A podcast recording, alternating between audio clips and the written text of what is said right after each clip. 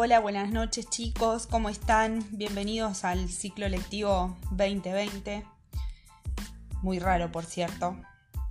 Em, estoy tratando de implementar esta modalidad que se llama podcast, que constan de audios grabados por mí, este, para ver si de algún modo este, podemos lograr un acercamiento y sobre todo una clase dada por mí, ¿no? Eh, somos muchos, la realidad es que por más que seamos pocos, dando una clase por algún tipo de plataforma, no vamos a contar con, una internet de excelencia. Entonces por ahora vamos a ir viendo esto, avanzando el año, veremos cómo seguimos. Estoy siempre en la búsqueda de algo que, nos, que nos sirva. Este, y bueno, y previamente quería aclararles una cuestión. Yo cuando me presenté en la Classroom y les di las vías de comunicación, les pedí que cualquier inconveniente que ustedes tuvieran, me escribieran. Me pueden escribir ahí mismo en la Classroom o si es algo más privado, escriban a mi mail, ¿sí? Yo tengo a, una de sus compañeras, Jessica, que mm, me hace de nexo en el grupo de WhatsApp. Espero que me entiendan, no puedo participar de todos los grupos porque sería mi vida una locura y perdería muchísimo tiempo.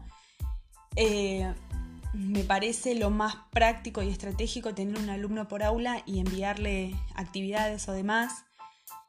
Eh, pero yo necesito que ustedes cualquier cuestión me la pregunten a mí. Porque si no la vamos a votar a Jessica, no es el trabajo de Jessica. Y me gustaría también que ustedes sientan que pueden acceder a mí. Eh, en el sentido de, de escribirme o de contarme lo que les pasa o lo que sea. Eh, si, si, la situación lo amerita, por ahí un contacto telefónico también se puede llegar a tener.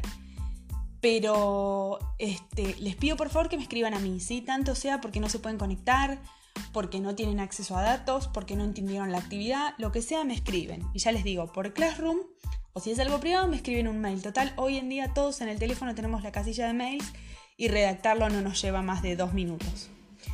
Así que bueno, habiendo hecho estas aclaraciones previas, vamos a hacer el repaso de la clase número 1 y de los temas, mejor dicho, de los que tuvieron que ustedes hacer el trabajo. Bueno, como se dieron cuenta, esta EDI 2 es Derecho Comercial.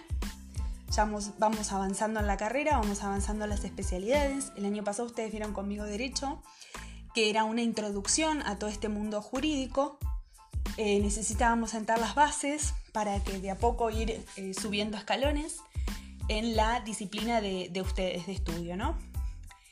Eh, bueno, en, en este año nos toca Derecho Comercial.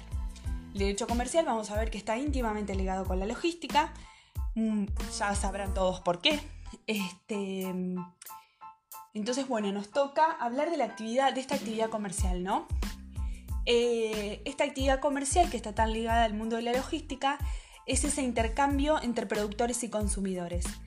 Eh, pero la cuestión es que no hay que transformarla, es decir, no hay que, no hay que, em, eh, no hay que producir, ¿sí?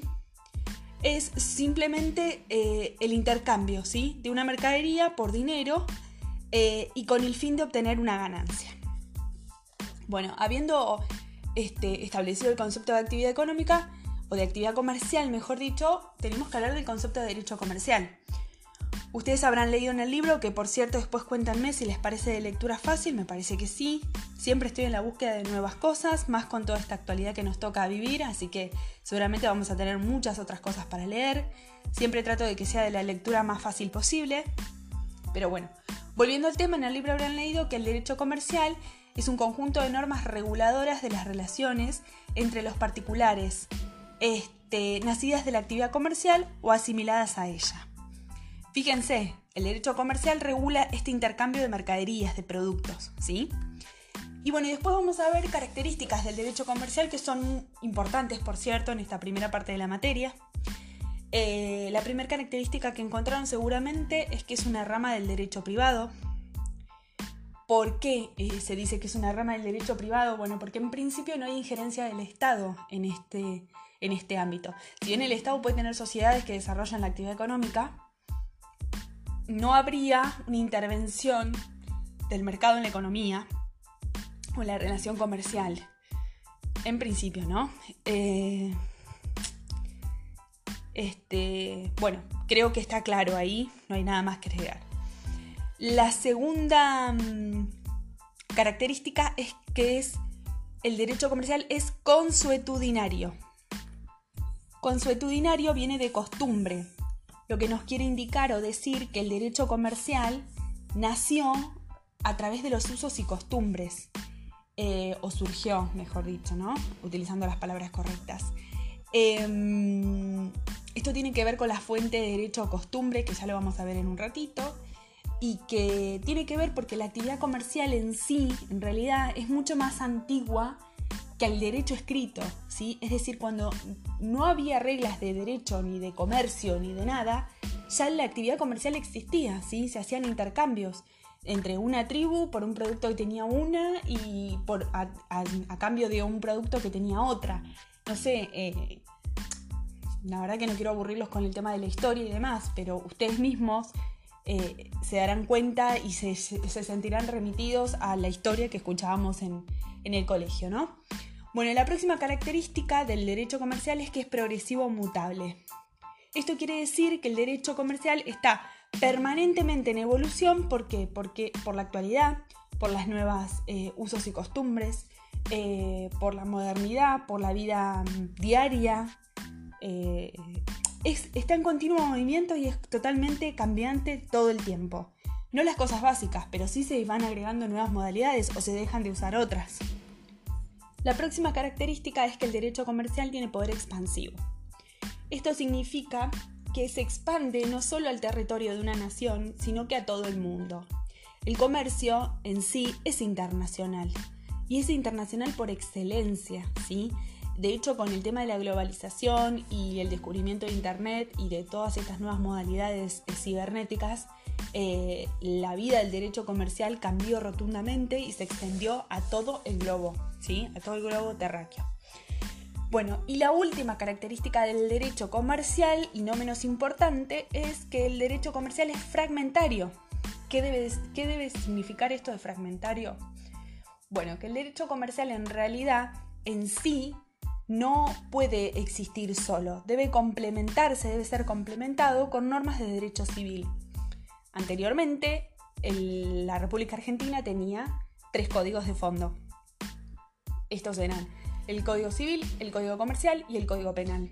A partir del 15 de agosto del 2010, 2015, perdón, entró a regir en vigencia la unificación del Código Civil y Comercial. Esto ya lo hemos estudiado el año pasado porque estudiamos la parte civil del código.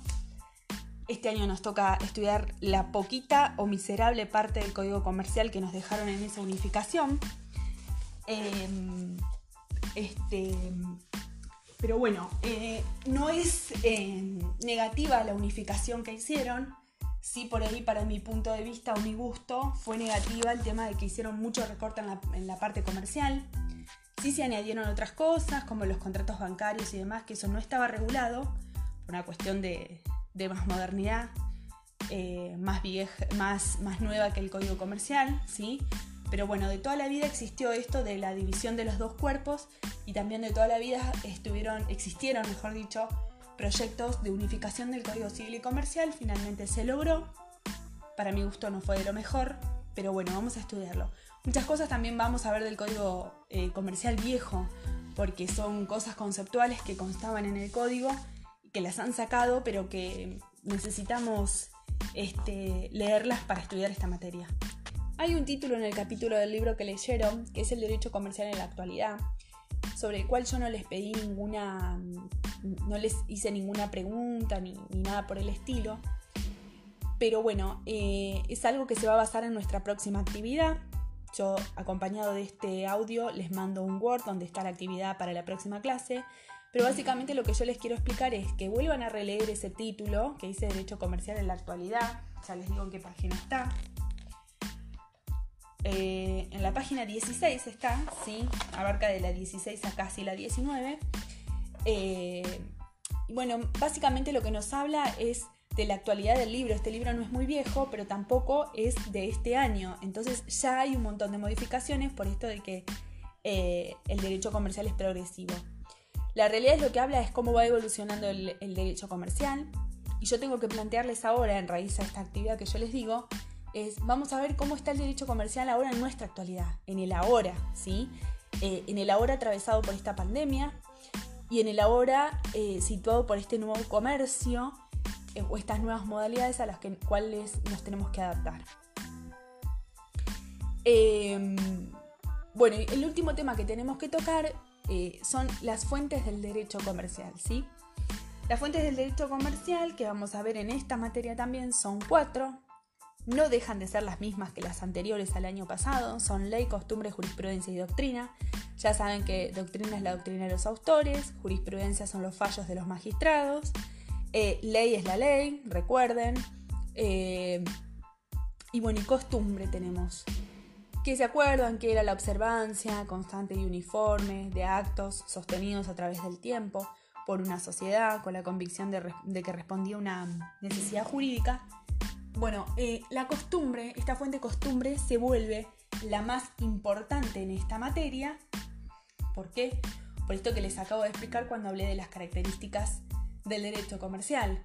Porque el derecho comercial surgió a raíz de las costumbres. Es decir, yo ya se los dije, cuando no había leyes escritas, ya existía la actividad comercial.